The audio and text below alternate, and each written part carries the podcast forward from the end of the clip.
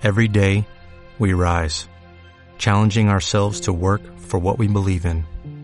At U.S. Border Patrol, protecting our borders is more than a job, it's a calling. Agents answer the call, working together to keep our country and communities safe. If you're ready for a new mission, join U.S. Border Patrol and go beyond. Learn more at cbp.gov/careers.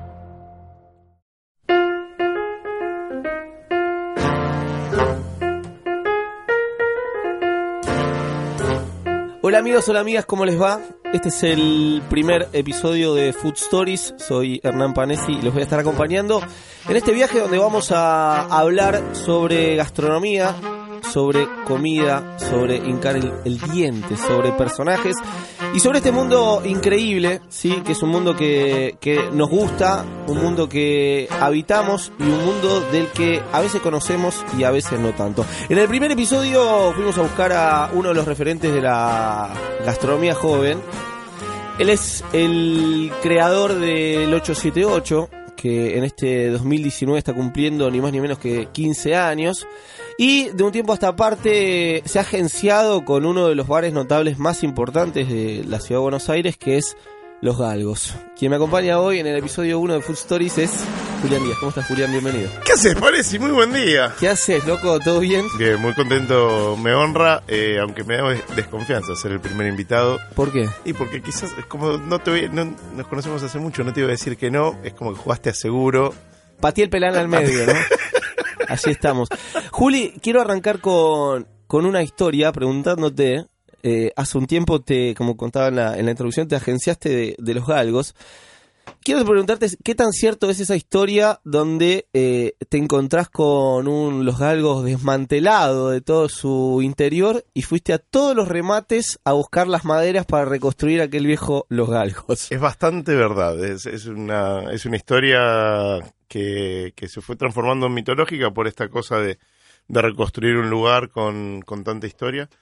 pero también tenía que ver con reconstruirme yo dentro de, de- lo que de lo que hacía venía de salirme de, de vender mi parte en Florería Atlántico que era un bar que, que quise mucho y que disfruté mucho en, su elaboración pero también donde no me sentía tan identificado en, en, eh, digamos en tanto mainstream en un público tan cajetilla eh, con lo variopinto que hay, gente hermosa que hay, pero digamos, sí, una cosa del lugar muy, muy un poco snob.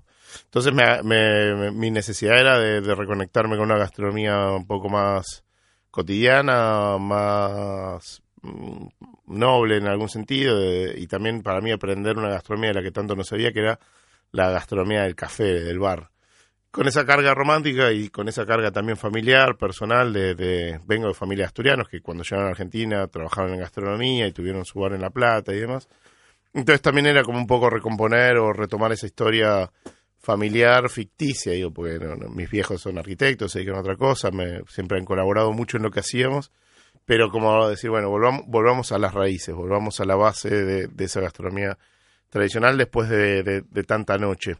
Y, en, y en eso fue encontrar un lugar que tenía mm, un cariño gigante de- del barrio y de la comunidad, porque los bares tienen esa cosa de refugio y lo- los barrios del centro que se van despersonalizando con tanto tráfico, eh, guardan en sus bares como lo- los vestigios de, barrio y el punto donde el, el parroquiano, el punto de encuentro, el lugar de seguridad para, para los chicos, para, digamos, esa cosa que te da un bar con sentido de pertenencia en el barrio eh, donde resiste también un poco del, del ADN de la ciudad versus la invasión cultural de, de las cadenas impersonales, de, de, cuánta basura llega y se monta en la ciudad para borrar cualquier... Permitime reírme y, y concuerdo, ¿no? No, basura en el sentido de que borran rasgos de identidad y Mm. niegan, niegan más que Mm. borran una, una historia que para mí hay una, una batalla cultural silenciosa contra, contra, contra eso y obviamente que, que hay una postura política ahí que tiene que ver con, con plantarse para hacer eh, determinada gastronomía que, que es portadora de una cultura y una cantidad de sentidos que son invisibles pero que están ahí. Y en eso, en, ese debate me encontré yo y, y un lugar que yo quería desde la adolescencia porque frecuentaba. Entonces fue como, bueno, eh, decir, vamos por este lado y, y- y jugar las fichas ahí, con una obsesión que yo venía desde el 8, pero que siempre estuvo metida en todo lo que fui haciendo y hoy en día en, en la fuerza también, que tiene que ver con la identidad y entender la gastronomía como parte esencial de, de, de mi cultura y de la cultura de la ciudad y de... ¿Te fue fácil encontrar esa- esas, esos interiores Sí, que habían desmantelado? En, el en un principio eh, pensamos que iba a ser imposible y habíamos planteado hasta eh, replicarlo. replicarlos. Agarrar foto y dale. Y sí, sí, hay, hay- es, mm, viste, es, es como una tarea de, de rompecabezas bastante exótico. Entonces primero encontramos una parte y no le queríamos decir que era para los galgos para que no nos lo vendan tan caro, que era parte de la aguacería, o sea, todos los frentes de madera que es roble de eslaboña tallado a mano de principios del siglo XX. Y entonces decíamos que era para poner una boutique eh, de ropa, no sé, cualquier cosa, hasta que vimos que eran muy sensibles, muy simpáticos. La gente del Umbral, se llama la carpintería, la pueden buscar, está en, en el barrio de Boedo. Y le fuiste con la posta. Y le fuimos con la posta y nos dijeron, pero nosotros sabemos quiénes compraron cada una de las cosas. Entonces empezamos a rearmarlo. Ah, con esa pista fuiste Con hacia esa atrás. pista fuimos hacia atrás y encontramos a su vez en, en el desmantelado bar algunos de los recibos. Entonces fue como ir buscando pieza por pieza. Y así encontramos el fondo de barra, que, que también es de la misma, misma época y que está bastante baqueteado, pero tiene un valor histórico muy, muy bello. Eh, las carpinterías que también se habían desarmado, puertas y, y parte de las ventanas. To- la, la totalidad de la aguacería y bueno, el mobiliario es un mix de lo que había en los galgos, más cosas de otros bares notables que habían cerrado, que en esa búsqueda encontramos quiénes estaban comprando o quiénes de los martilleros o de los compradores de remates iban teniendo esas cosas. Así que fuimos recuperando como el barco de Teseo pieza por pieza y- y preguntarnos, esto es lo que queríamos, sí, esto es lo que queríamos. Ahora, Estábamos te- te seguros que no queríamos un lugar melancólico y no Ah, queríamos... eso te iba a preguntar. Te escucho y digo, ¿se puede cindir el trabajo de preservación histórica dentro de un bar notable, ¿no? Que, que para las ciudades siempre son como emblemas de la cuestión meramente melancólica. Sí, sí, para mí siempre se va a mezclar, pero la, la clave para mí es pensar que nuestra identidad está viva, no es una cosa museificante. Mm.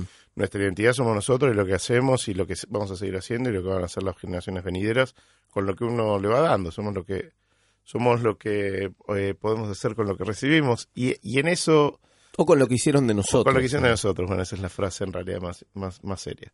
Eh, pero para mí el, el- el punto está en no caer en la melancolía porque es un punto de encierro, digamos, la- es la muerte la melancolía.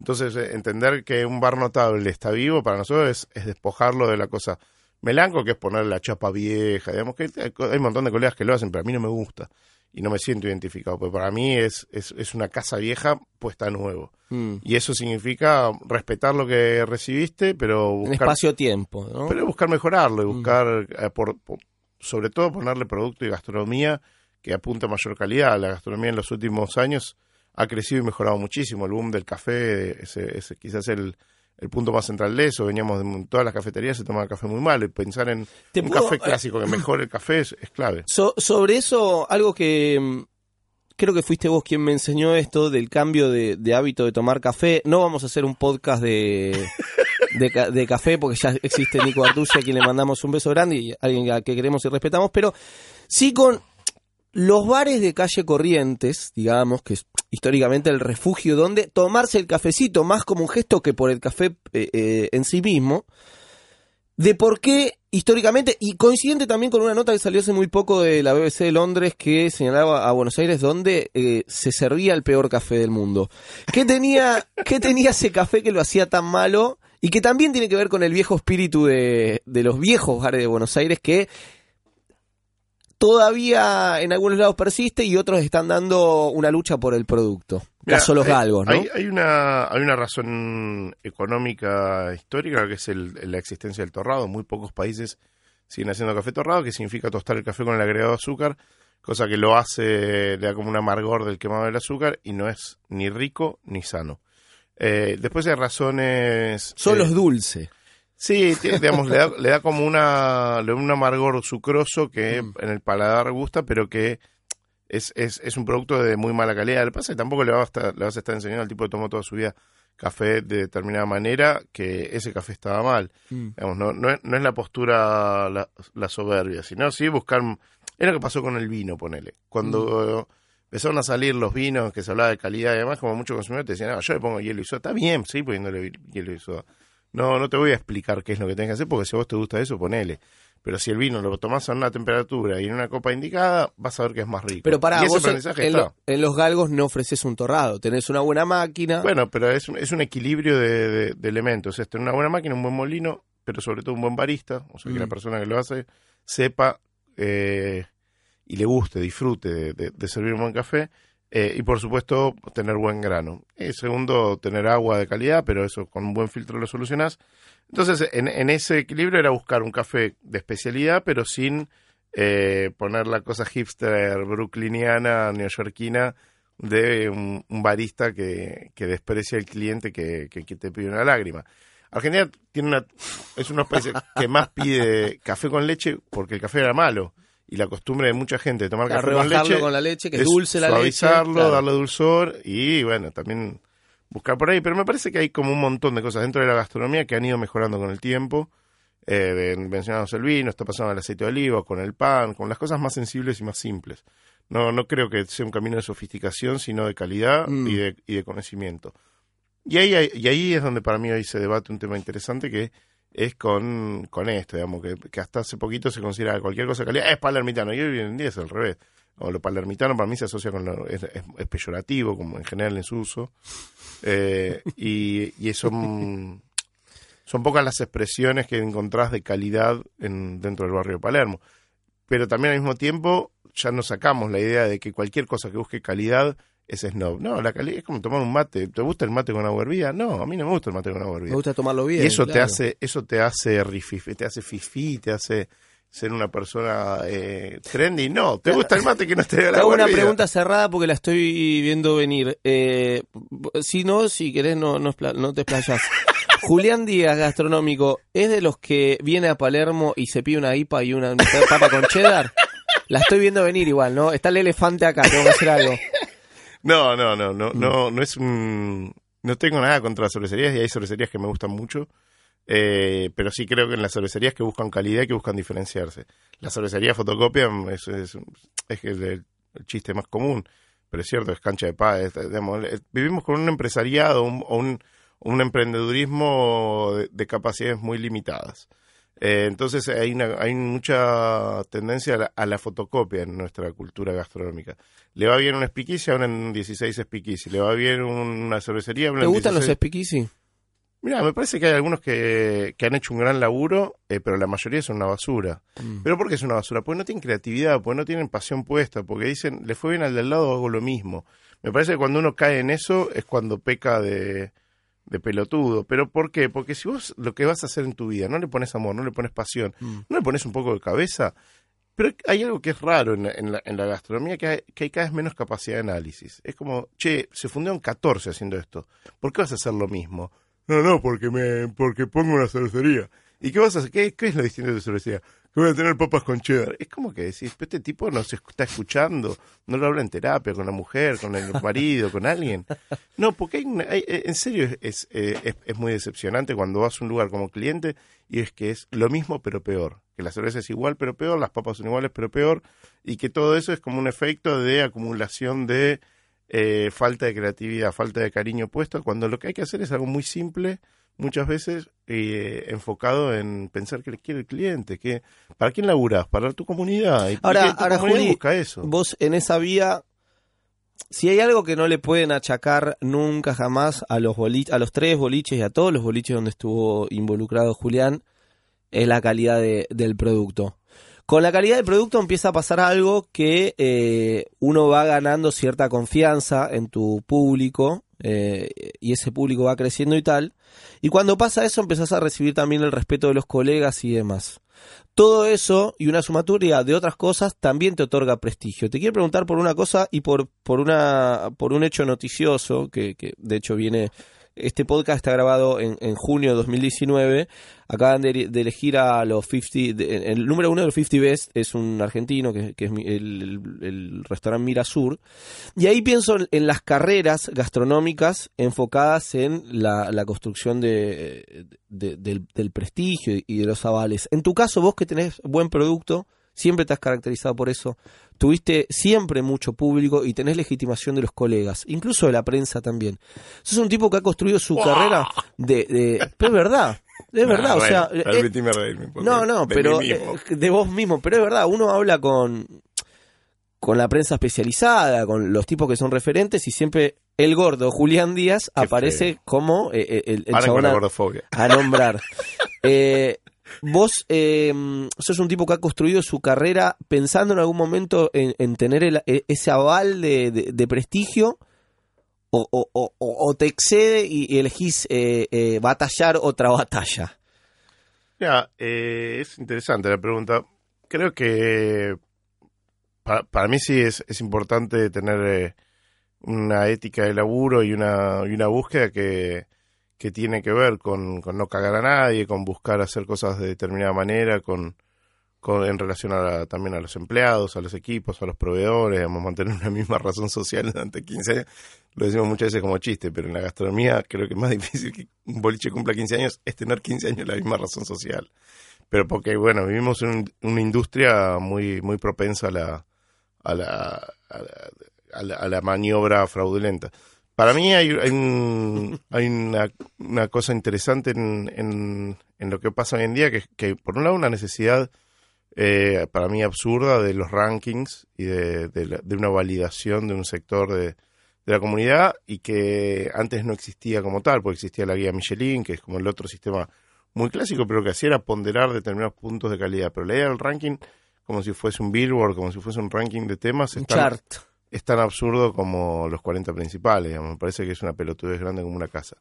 No, mm, por supuesto, no, no, no me refiero no, a- en forma crítica al laburo de Don Julio o de Mauro Colagreco, digamos, de, de- de colegas a los que admiro y respeto y, y tengo un excelente vínculo con ellos. Apostilla nombra, Julián nombra a los dos porque ambos ambos proyectos son argentinos, están en el Festival Festival 34, 34, 24 ¿no? Don Julio Don Julio y uno y primero Mirasur. Mirasur. Eh, pero, pero yo no entiendo, no entiendo la, la necesidad obsesiva de, de- de armar rankings. Para mí eh, Mm. habla mucho más de la inseguridad de- del mercado, del consumidor o de, quién decide, por qué, cómo se, cómo se llega ahí. Digamos, hay un montón de cosas que, que para mí no, no le hacen bien Bueno, al mercado Julián, ni a pará, la industria. dando por sentado, por sentado que todo eso existe, tu Sí. búsqueda, entonces no va hacia no, ahí, digamos. No, no, la- por suerte yo hace tiempo que decidí que no iba por, por un camino de, de, digamos, la gastronomía que yo hago es una gastronomía que, que es la que a mí me gusta, en la que me siento cómodo,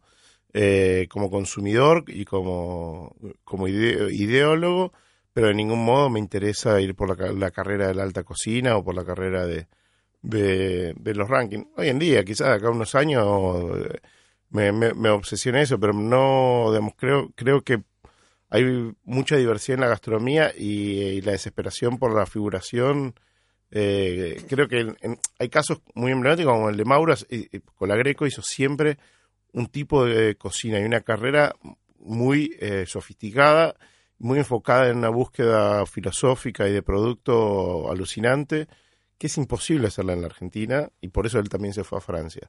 El laburo que hace Don Julio es un laburo alucinante también, que, que pegó un, un salto de calidad gigante cuando se incorporó Guido Tassi, que es uno de los mejores cocineros de la Argentina a su equipo. Y vos decís, ¿cómo este tipo pone uno de los mejores cocineros de, de la Argentina en una parrilla? ¿Para qué?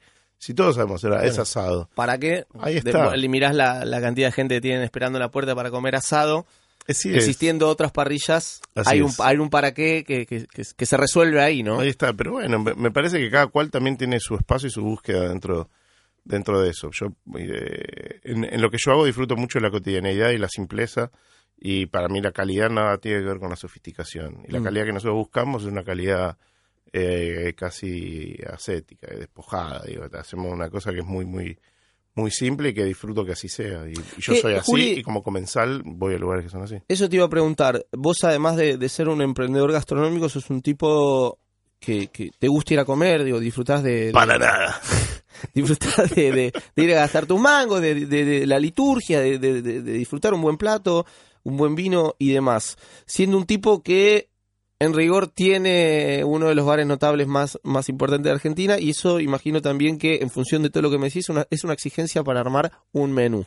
Sí. ¿Qué tiene que tener una carta de un bar notable para que sea y cumpla con todos los requisitos en efecto de lo que debería ser un buen bar notable que le haga honor a esa historia y que esté en espacio-tiempo en el presente? Mira, lo he hablado con varios colegas de, de bares notables. Me parece que, Bar Notable es una figura muy grande que contamos brevemente, que es una, una distinción que ideó parte del- de una vieja gestión del gobierno de la ciudad de Buenos Aires, eh, la década del 90, creo en el 98 fue, eh, con la idea de intentar frenar el cierre masivo que se venía en esa época de, los bares notables, entonces darle una figura especial donde supuestamente Secretaría de Cultura brindaba determinado apoyo cultural de agenda para, para darle más eh, viabilidad comercial y algunas cosas que fueron quedando en el olvido que, que son medio graciosas como reducción en el pago de ingresos brutos que hoy en día no existe más, bueno, algunas cosas. Y en esa idea era defender un poco esto del lugar patrimonial y intentar resarcir un poco esta falta de memoria que siempre decimos que tenemos los argentinos, de que todo lo viejo eh, muere, se demuele, perece o, se tapa con un cartel adelante y, sigue para adelante. Entonces, en, en esa idea me parece que cada bar notable tenía una identidad y una búsqueda donde buscas que conviva lo nuevo con lo viejo y donde haya un, trabajo puesto en... O sea, el, el armar una carta siempre es una, es una tarea más ideológica de la que el comensal cree. Porque el producto que vos vas a poner ahí tiene sí o sí una carga eh, cultural y filosófica. Digo, no es lo mismo poner una carta bagels que poner una carta eh, cremona. Digo, las dos son redondas y de harina. Uno responde a una cantidad de referencias históricas que cada uno tiene y otro a otra. No significa que esté mal, digo, me encanta lo que hace Jacobs Bagels, sino que me refiero que cuando vos armás una carta de un bar notable, tenés que pensar a quién estás hablando y, y qué estás poniendo. Yo disfruto mucho que, una carta tenga distintos niveles de lectura. Digamos, agarra la carta y dice, eh, milanesa con frita. Pero después, si vos pones cosas que a- a- a, eh, interpelen de otro, otro tipo de, de circunstancias o una idea de estacionalidad, de regiones o algunas características históricas o platos que tienen un determinado eh, origen, me parece que ahí hay como otro nivel de lectura que para mí es interesante que no se lo reclamás o no se lo en- enrostrás al, al consumidor, porque el chabón quería comer algo y la mina lo que quería era empernárselo. Se termina ahí. Pero después vos decís, bueno, yo lo que hago, busco que tenga eh, más capas para, para, para transmitir otro tipo de cosas o para defender determinado tipo de producto o productor. Que yo empiezo a los cauciles en esta temporada y bueno, quiero defender al productor del caucil, pero no porque yo lo vaya a salvar, o sino porque tiene que ver con, con el ADN nuestro y con una cultura que viene a su vez de los tanos, que trajeron los alcauciles, que Argentina siempre se consumió mucho alcaucil y, de- y decayó dramáticamente en los últimos tiempos el consumo de alcaucil. ¿Y por qué? Porque eso es, eso es cultura, eso es tierra, porque eso tiene que ver con, con una idea de, de, biodiversidad, digamos, de tener productos de mayor eh, calidad. Si nosotros no lo defendemos, en unos años no van a existir más. Y lo único que va a existir van a ser alimentos congelados de supermercado.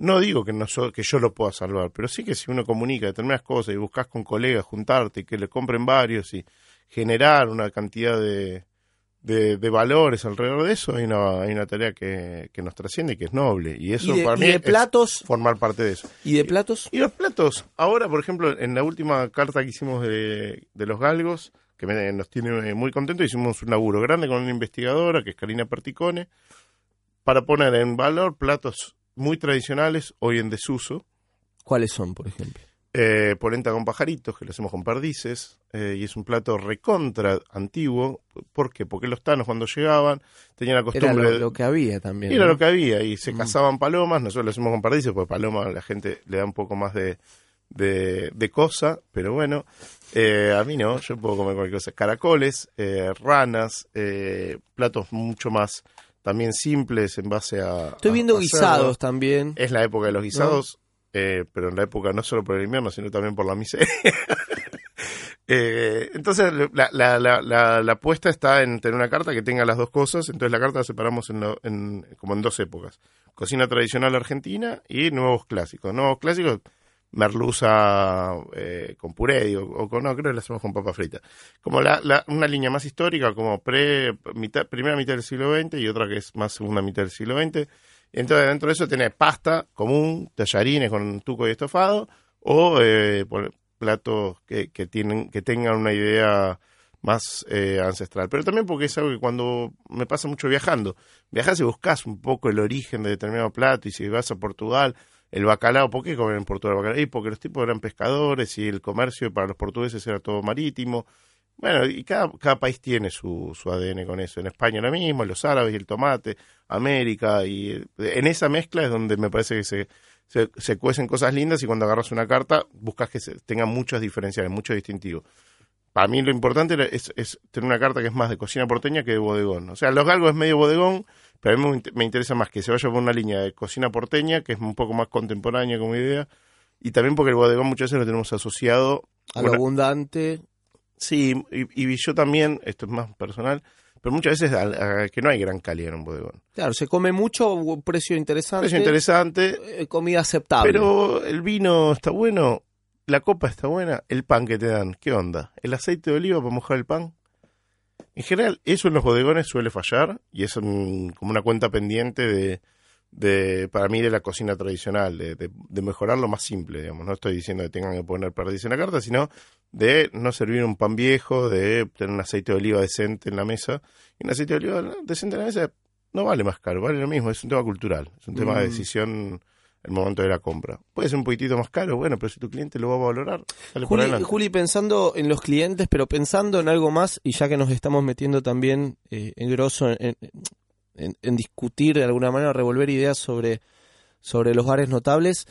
Para un bar notable, ¿cuál es la, la importancia del vecino?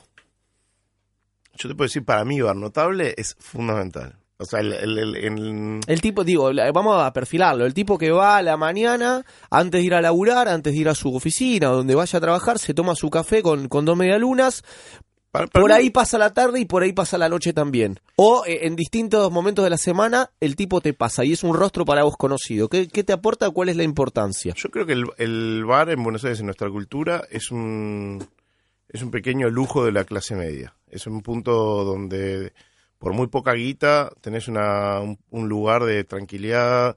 ¿Qué significa el café para, para nosotros? Es eh, ayer me cagaba de risa. O sea, en, los galgos todo el tiempo pasan millonarios de... Pero ayer hay una mesa, una mina, tuvo dos horas tirando las, monedas de lichín y por un té. Digo, si eso no es un lujo, ¿qué es, boludo?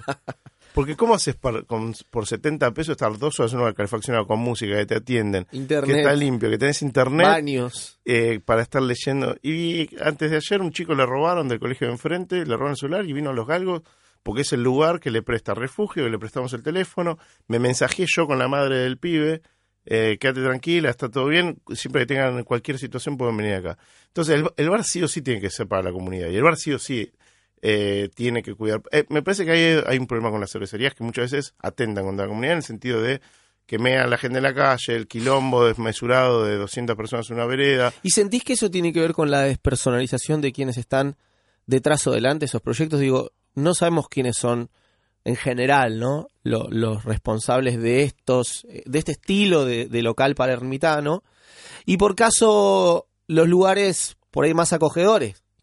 Por caso, los galgos, uno tiene la certeza y la certidumbre de saber cuál es la puerta para tocar. Sentí que eso es, es, es un valor también en esta lógica donde el vecino valora esa, esa, ese escenario. Yo tengo grandes historias En el, en el principio en 878 los vecinos pensaban que éramos, no sé, un reviente, un swinger, falopa, no sé, como, éramos unos pendejos de mierda, eh, pero que muy atentos. Y cada vecino que venía buscábamos responderle todo y solucionarle. Y cada vez que hacíamos una fiesta o algo, algunos mandábamos un hotel, lo mimábamos, le, invitábamos que venga a la fiesta. Para mí, la, la construcción del vínculo con, la, con el vecino es, es clave y nos ha pasado de todo, digamos, vecinos que venían de culo y terminamos amigos hasta gente que eh, quería estar, lo único que quería era estar convencida de que tenía razón. Eh, y vos como bolichero intentás darle la mejor respuesta. Pero, pero qué sé yo, hay cada personaje, o sea, en la fuerza también tenemos unos vecinos que son increíbles, eh, pero vos buscas que ese tipo, digamos, uno, uno no afectarle, porque haces obviamente una actividad que no es lo mismo que una casa va a haber otro movimiento, otro horario, otra bulla, otra cantidad de basura. Eh, entonces, entonces buscas que, bueno, pero también le estás dando seguridad, porque tenés un horario, está abierto y no es lo mismo llegar a una cuadra que está desierta que una, una cuadra donde hay un Sobre ese punto, yo vivo en el, en el centro eh, y, y- y realmente lo, lo- lo cuento como un valor la esquina Florida Garden, que justo Paraguay ahí se pone un poco feo por la noche y está abierto hasta tarde y a mí me va como... Sí. Tengo ahí, eh, tengo ese refugio que vos hablabas de el pibe que le robaron enfrente o, o la razón que sea, Sí, sí, sí. pero la construcción de, bueno, eso está abierto. Eso, eso es fundamental. Es fundamental porque, de, porque tenés siempre esa idea que el, el bar tiene que ser un refugio. Por eso también pensar lo que, vemos estos horarios extendidos, y en 878 pasó mucho al principio, que la mayoría de los vecinos, la enorme mayoría de los vecinos agradecieron, era, bueno, ahora hay inseguridad en la puerta, hay movimiento, eh, era la cuadra más segura del barrio, los vecinos estacionaban el auto y pues sabían que había otro movimiento y otra seguridad. Entonces hay que buscar la, la, la parte positiva cuando uno puede brindarla y como dueño estar muy atento a la necesidad de cada vecino. Decir, bueno, este, este tipo le molesta el ruido, le molesta una ventilación, eh, mejoro esto y me invertís muchísimo para que, para que eso... O sea, te, eh, fuera de joda, he pagado aires acondicionados, vidrios dobles, ventanas eh, de, de, de VH para, para temas de acústica, cambiar sentidos de ventilaciones o poner paneles de insonorización para que el rebote... Me la- imagino que el vecino hasta después, eh, si le haces todo eso, te se hace proselitista de vos, ¿no? Me parece. No, algunos te siguen. Una vez, el, el que le pusimos los paneles se los llevó cuando se mudó un hijo de puta. ¡No! ¡No me digas! que viene después. ¡No me digas! Y bueno, ratas tenés siempre. Siempre va a haber, ¿no? Em, ¿qué, ¿Qué otro bar notable recomendás, Juli? Me gusta mucho Miramar, me parece que tiene la mejor propuesta de, de cocina eh, de ese estilo, el Ocho Esquinas, que tiene una vuelta como un poco más alemana, de salchichas y demás, en Forest y el Cano. Eh, me gusta, bueno, muchos. eh, las Violetas me parece que es como el, el que más, el que mejor puesta en valor tuvo, el Petit Colón. Me gusta mucho, frecuento mucho bares, bueno, frecuento mucho bares todo el tiempo porque es lo que más me gusta, eh, pero también porque hay un sentido de comunidad. Para, dame con- uno más, que me diste cuatro. Y hacemos, ahí tenés un, un top 5 como, como Y- no te gusta a vos, pero le gusta a la gente. ¿No? Y qué sé yo, el banderín, ponele, me gusta mucho, Florida Garden. Eh, Florida Garden es un lugar con mucha con mucha historia de mi familia, pues mis viejos van, es el bar de ellos, de donde pasan todos los días, porque les queda cerca de su laburo. Entonces es un bar que fui incontables veces y siempre me gustó la mística que tenía y la mezcla con el arte. con El sándwich de pavita. sándwich de eh, pavita, el- el- Marta Minujín. Sí, lo- los servilletas de lo del de Menem. ¿no? muchas cosas y mucha muchas rufla cosas, política ha pasado también Muchas cosas lindas. eh, en, en Florida Garden. Em, ¿Cuál es la ausencia? ¿Cuál falta? ¿Cuál cerró y decís?